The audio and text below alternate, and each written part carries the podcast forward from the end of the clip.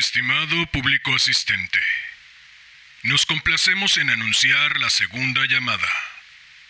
Segunda. Hola, hola. Muy buenos días, tardes, noches, madrugadas. Quien quiera que sea que se encuentre al otro lado escuchando.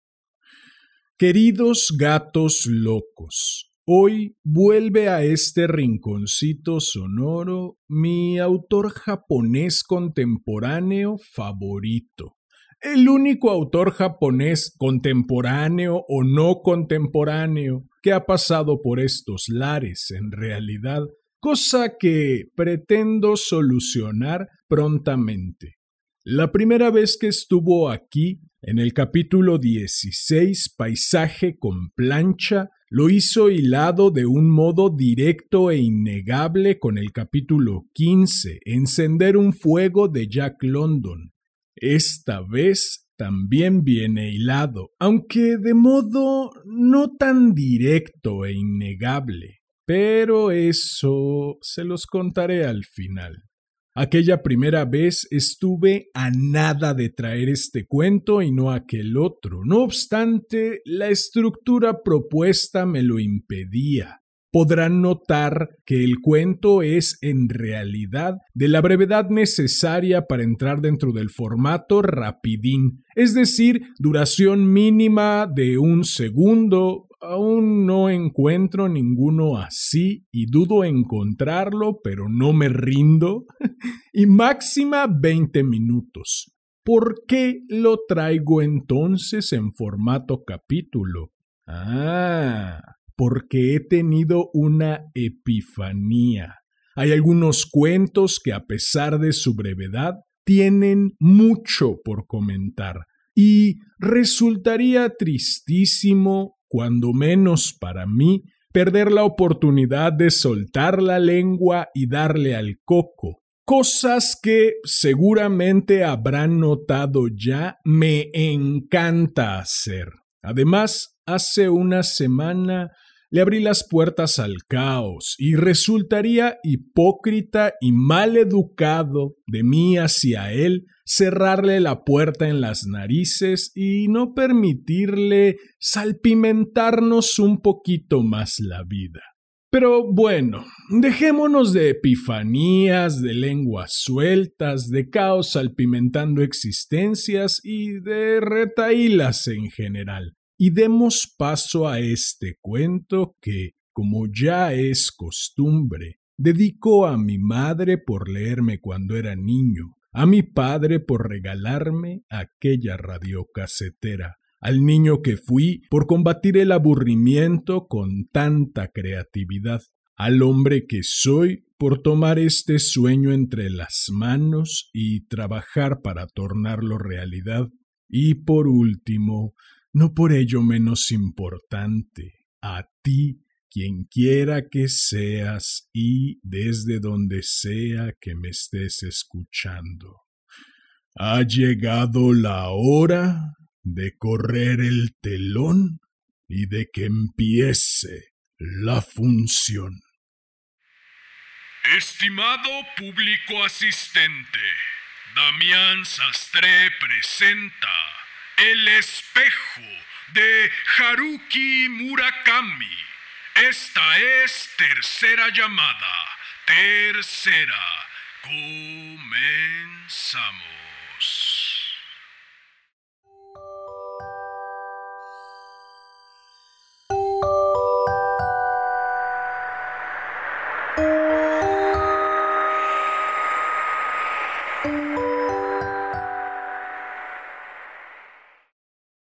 Desde hace un rato los oigo hablar de experiencias que han vivido y no sé, a mí me da la impresión de que este tipo de relatos puede dividirse en ciertas categorías.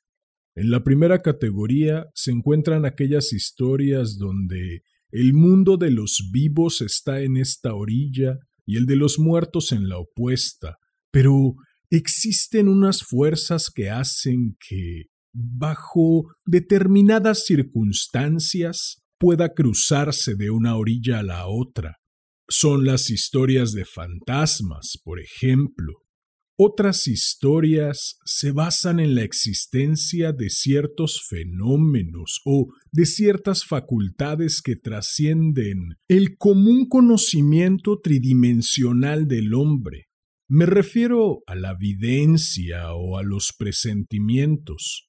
Creo que, grosso modo, podríamos dividirlas en estos dos grupos.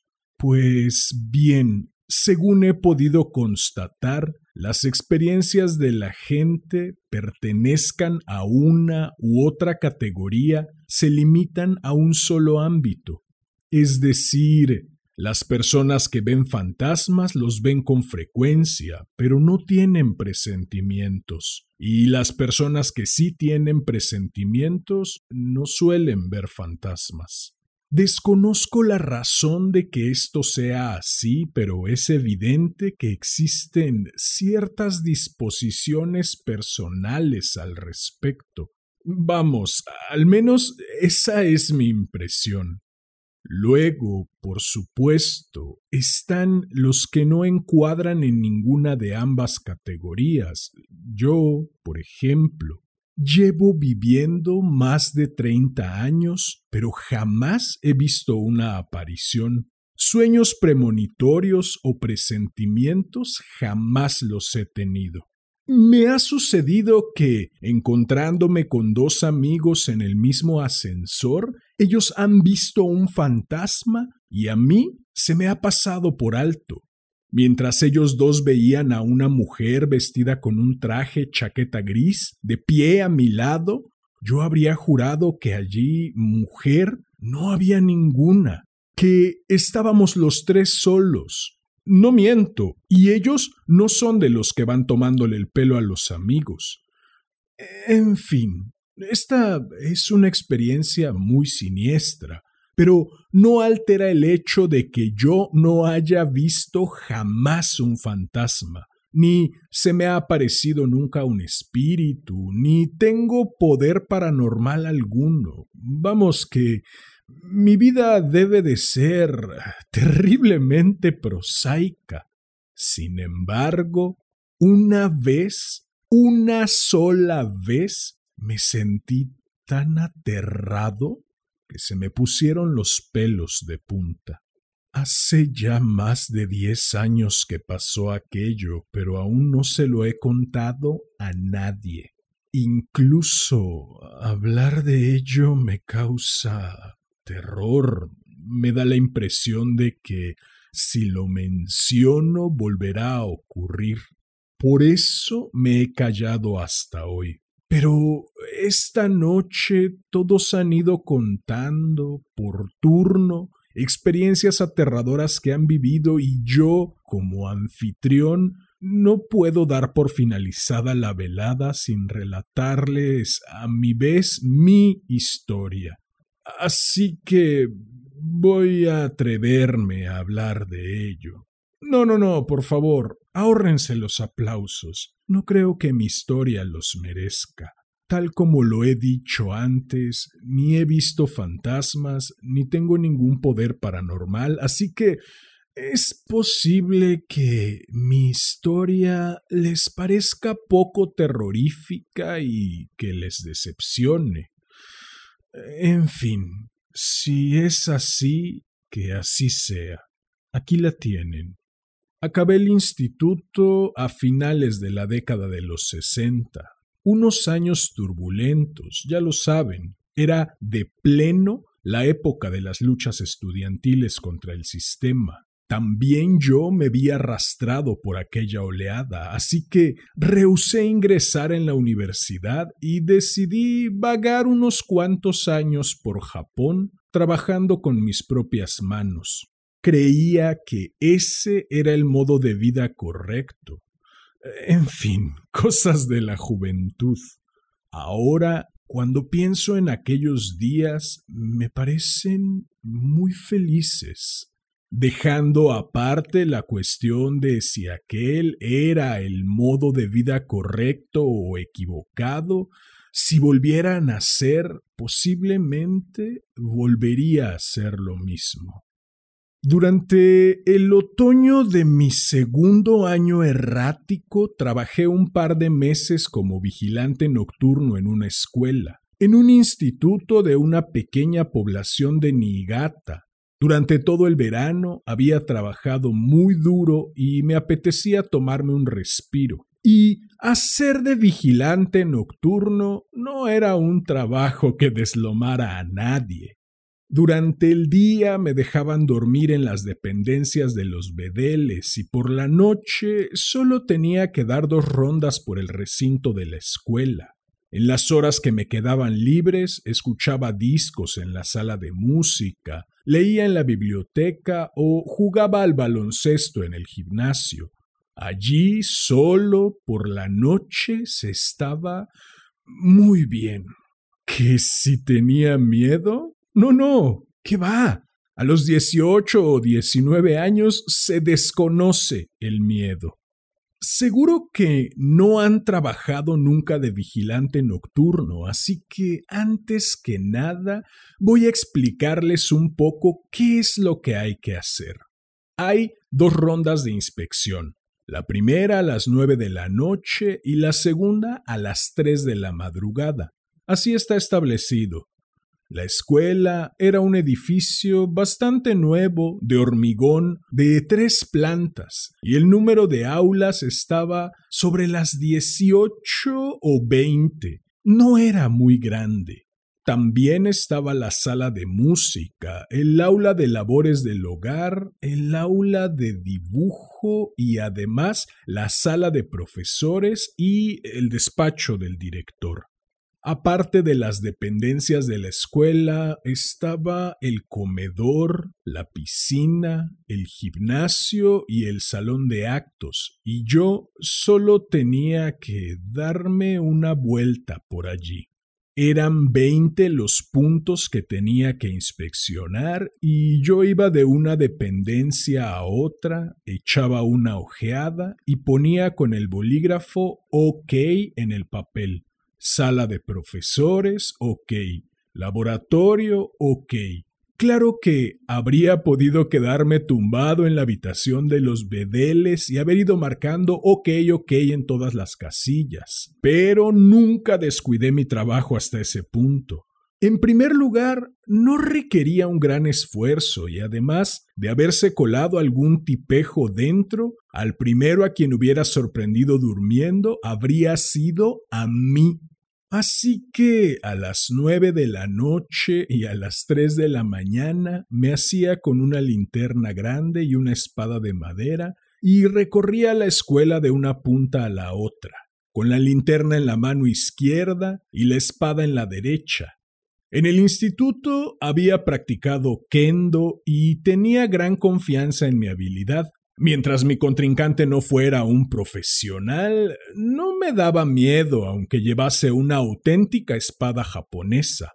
Hablo de aquella época, claro. Hoy saldría corriendo.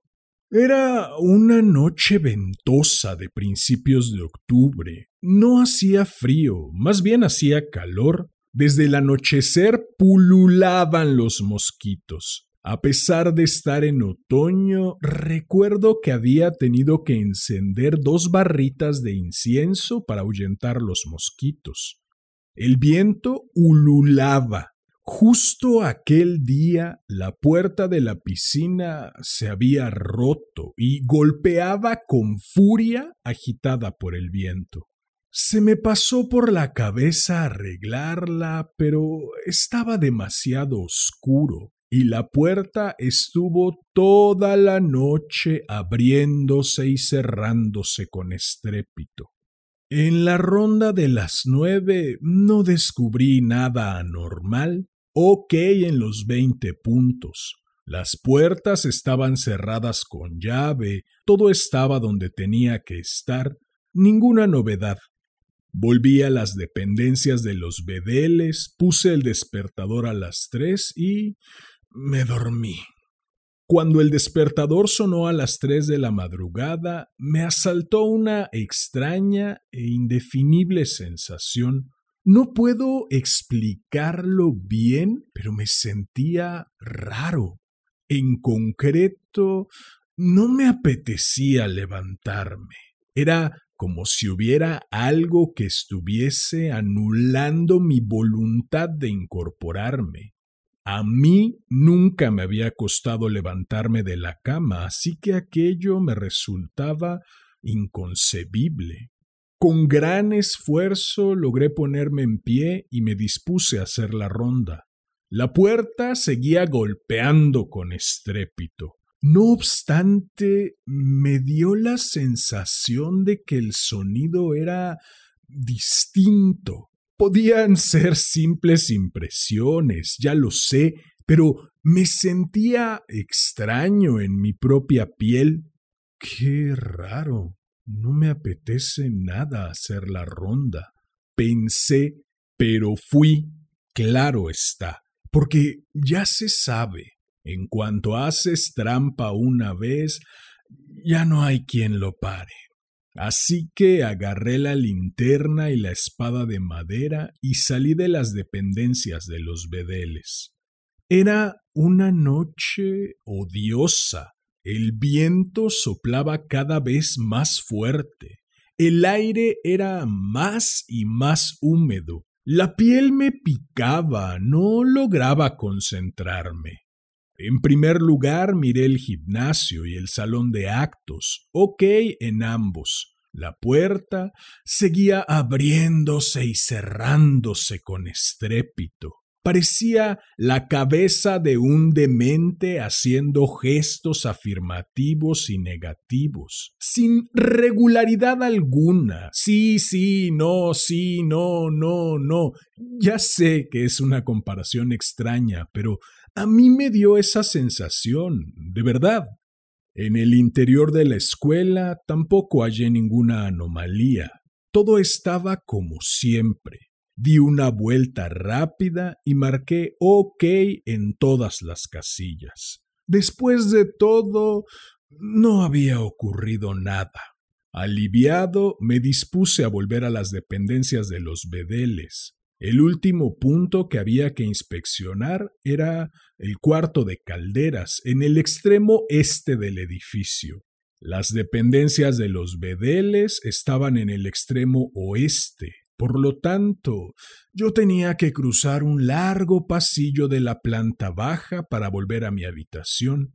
Un pasillo negro como el carbón. Si había luna, estaba iluminado por una pálida luz, pero si no, no se veía nada en absoluto. Yo avanzaba dirigiendo el haz de luz de la linterna hacia adelante. Aquella noche se aproximaba un tifón y no había luna. Muy de cuando en cuando se abría un jirón entre las nubes, pero la noche volvía a ser pronto tan oscura como boca de lobo. Avanzaba a un paso más rápido de lo habitual. Las suelas de goma de las zapatillas de baloncesto producían pequeños chirridos al pisar el pavimento de linóleo. El pavimento era de color verde, de un verde oscuro como el musgo. Aún lo recuerdo. A medio pasillo se encontraba el vestíbulo. Me disponía a dejarlo atrás cuando... ¡Oh! Tuve un sobresalto. Me había parecido ver una figura en la oscuridad. Un sudor frío manó de mis axilas. Agarré con fuerza la espada de madera. Me volví en aquella dirección. Apunté hacia allí el haz de luz de la linterna. Era por la zona donde estaba el mueble zapatero y eh, era yo, es decir, un espejo, ni más ni menos. Era mi figura reflejada en un espejo.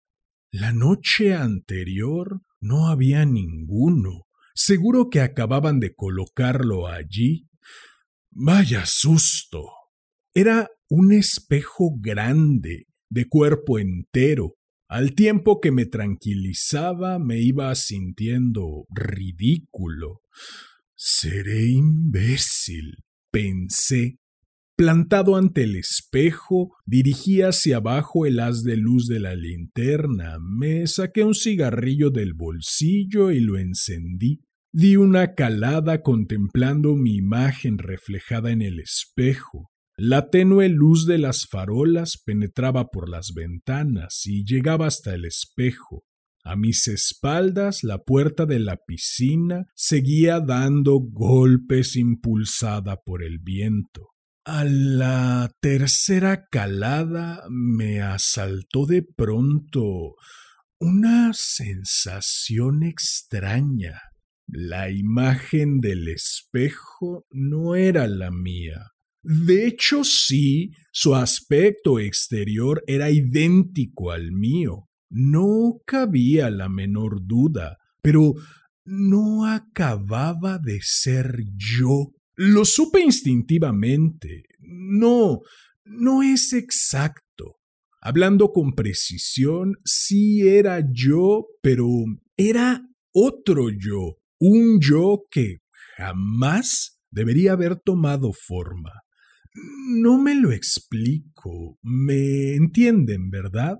Es que esa es una sensación terriblemente difícil de traducir en palabras. Sin embargo, lo único que comprendí entonces era que él me odiaba con todas sus fuerzas, con un odio parecido a un poderoso iceberg que flota en un mar oscuro, con un odio que no podrá ser jamás aliviado por nadie. Eso es lo único que comprendí. Me quedé plantado ante el espejo, atónito. El cigarrillo se me escapó por entre los dedos y cayó al suelo. El cigarrillo del espejo también cayó al suelo. Nos contemplamos el uno al otro. No podía moverme, como si estuviera atado de pies y manos. Poco después él movió una mano, se acarició el mentón con las yemas de los dedos de la mano derecha y luego, muy despacio, fue deslizando los dedos hacia arriba como un insecto que le reptara por el rostro. Me di cuenta de que yo estaba imitando sus gestos como si fuera yo la imagen del espejo, o sea, que era él quien estaba intentando controlarme a mí.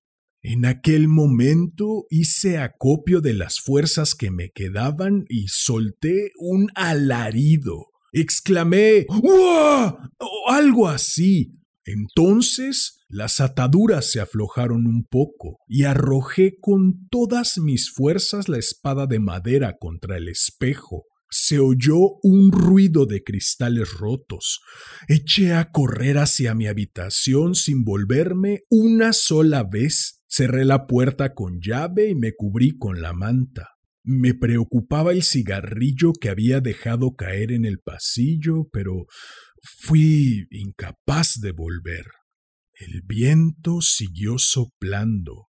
La puerta de la piscina continuó golpeando con estrépito hasta poco antes del amanecer.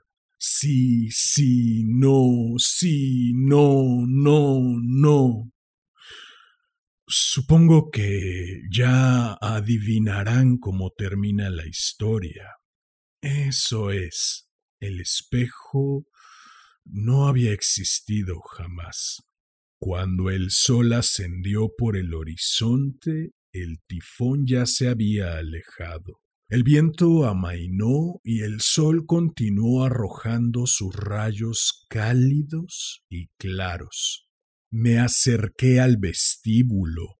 Había una colilla en el suelo. Había una espada de madera en el suelo, pero no había ningún espejo, nunca lo hubo. Nadie había emplazado jamás un espejo al lado del mueble zapatero. Esta es la historia. Así que no vi ningún fantasma. Lo único que yo vi fue a mí mismo, pero aún no he podido olvidar el terror que experimenté aquella noche y siempre pienso lo siguiente. El hombre únicamente se teme a sí mismo. ¿Qué opinan ustedes?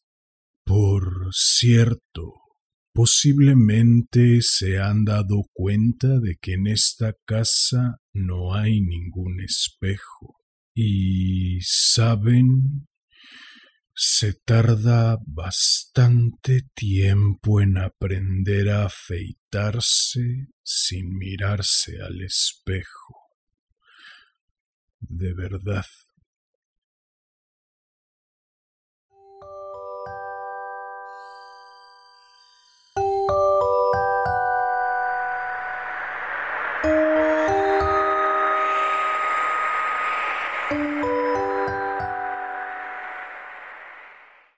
Bien, pues eso fue El espejo de Haruki Murakami. Espero que lo hayas disfrutado. Si fue así, agradecería enormemente que me ayudaras compartiendo, difundiendo. Vale, a darle que es mole de olla. Seguramente notaron, y si no, con gusto se los hago notar, que este capítulo guarda ciertas similitudes con el rapidín de la semana pasada, el número 49, Distinguir al adversario de David Cooper. Permítanme descoserme un poco. Ambos protagonistas, cada uno a su modo, se encuentran en una especie de retiro. Ambos protagonistas durante dicho retiro son visitados por una criatura que les resulta aterradora y en ambos casos dicha criatura resulta ser nada más y nada menos que una proyección de ellos mismos. Aquí es donde se divide el miedo de la sabiduría. El protagonista del primer cuento habla con su maestro y el maestro le dice La próxima vez que aparezca la araña, dibuja una X en su vientre y luego, tras reflexionar, coge un cuchillo y clávalo en medio de esa marca. El maestro sabe que aquella criatura que el discípulo está viendo es el propio discípulo y, en su infinita sabiduría, encuentra el modo de ayudarlo en el descubrimiento de esa verdad. Por su lado, el protagonista del segundo cuento, como acabamos de enterarnos, al verse a sí mismo en el espejo, decide destruirlo. Y no solo eso, además decide no contárselo a nadie y privarse de espejos, no importando, según sus propias palabras, lo mucho que se tarda en aprender a afeitarse sin mirarse al espejo.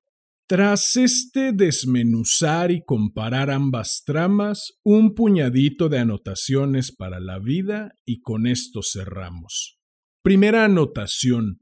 No importa cuánto huyamos de nosotros mismos, tarde o temprano nos daremos alcance. Y es muy probable que eso ocurra cuando, por el motivo que sea, nos dé alcance a su vez la soledad. No es coincidencia que durante la pandemia y el resultante confinamiento, los índices de divorcios, de depresiones, de suicidios y de demás malestares sociales y psicológicos incrementaran de modo tan notorio. Fuimos obligados y además sin previo aviso a estar con nosotros mismos cosa de la que antes del confinamiento huíamos sabiéndolo o sin saberlo, a través de la sobrecarga de trabajo, a través de la ininterrumpida compañía tanto física como virtual, a través de los viajes y a través del tan famoso hoy es viernes y el cuerpo lo sabe. No importando cuánto tiempo huimos de nosotros mismos, de pronto todos nos dimos alcance y no todos lo soportaron, y estoy seguro, porque lo he vivido y lo he visto, quienes sí estamos aquí para contarlo, de algún modo o de otro, para bien o para mal, no salimos siendo los mismos. Segunda anotación. En ambos cuentos, la criatura que se les presenta a los protagonistas es representación de aquella parte de ellos que por un motivo u otro les causa rechazo. ¿Recuerdan cómo lo nombra Jung? La sombra.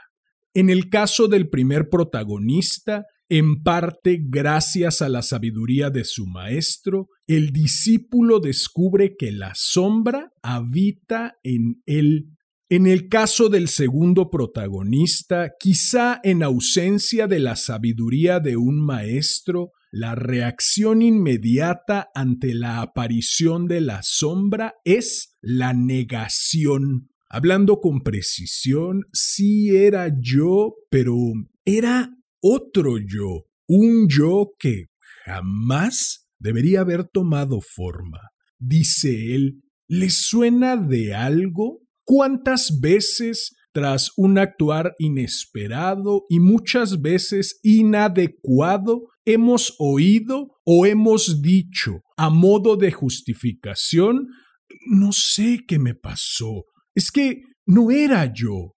Falso, sí era yo, pero era otro yo, un yo que jamás debería haber tomado forma. No obstante, una vez que ha tomado forma, lo mínimo que se debe hacer es tomar responsabilidad y, de ser posible, aprender de ello.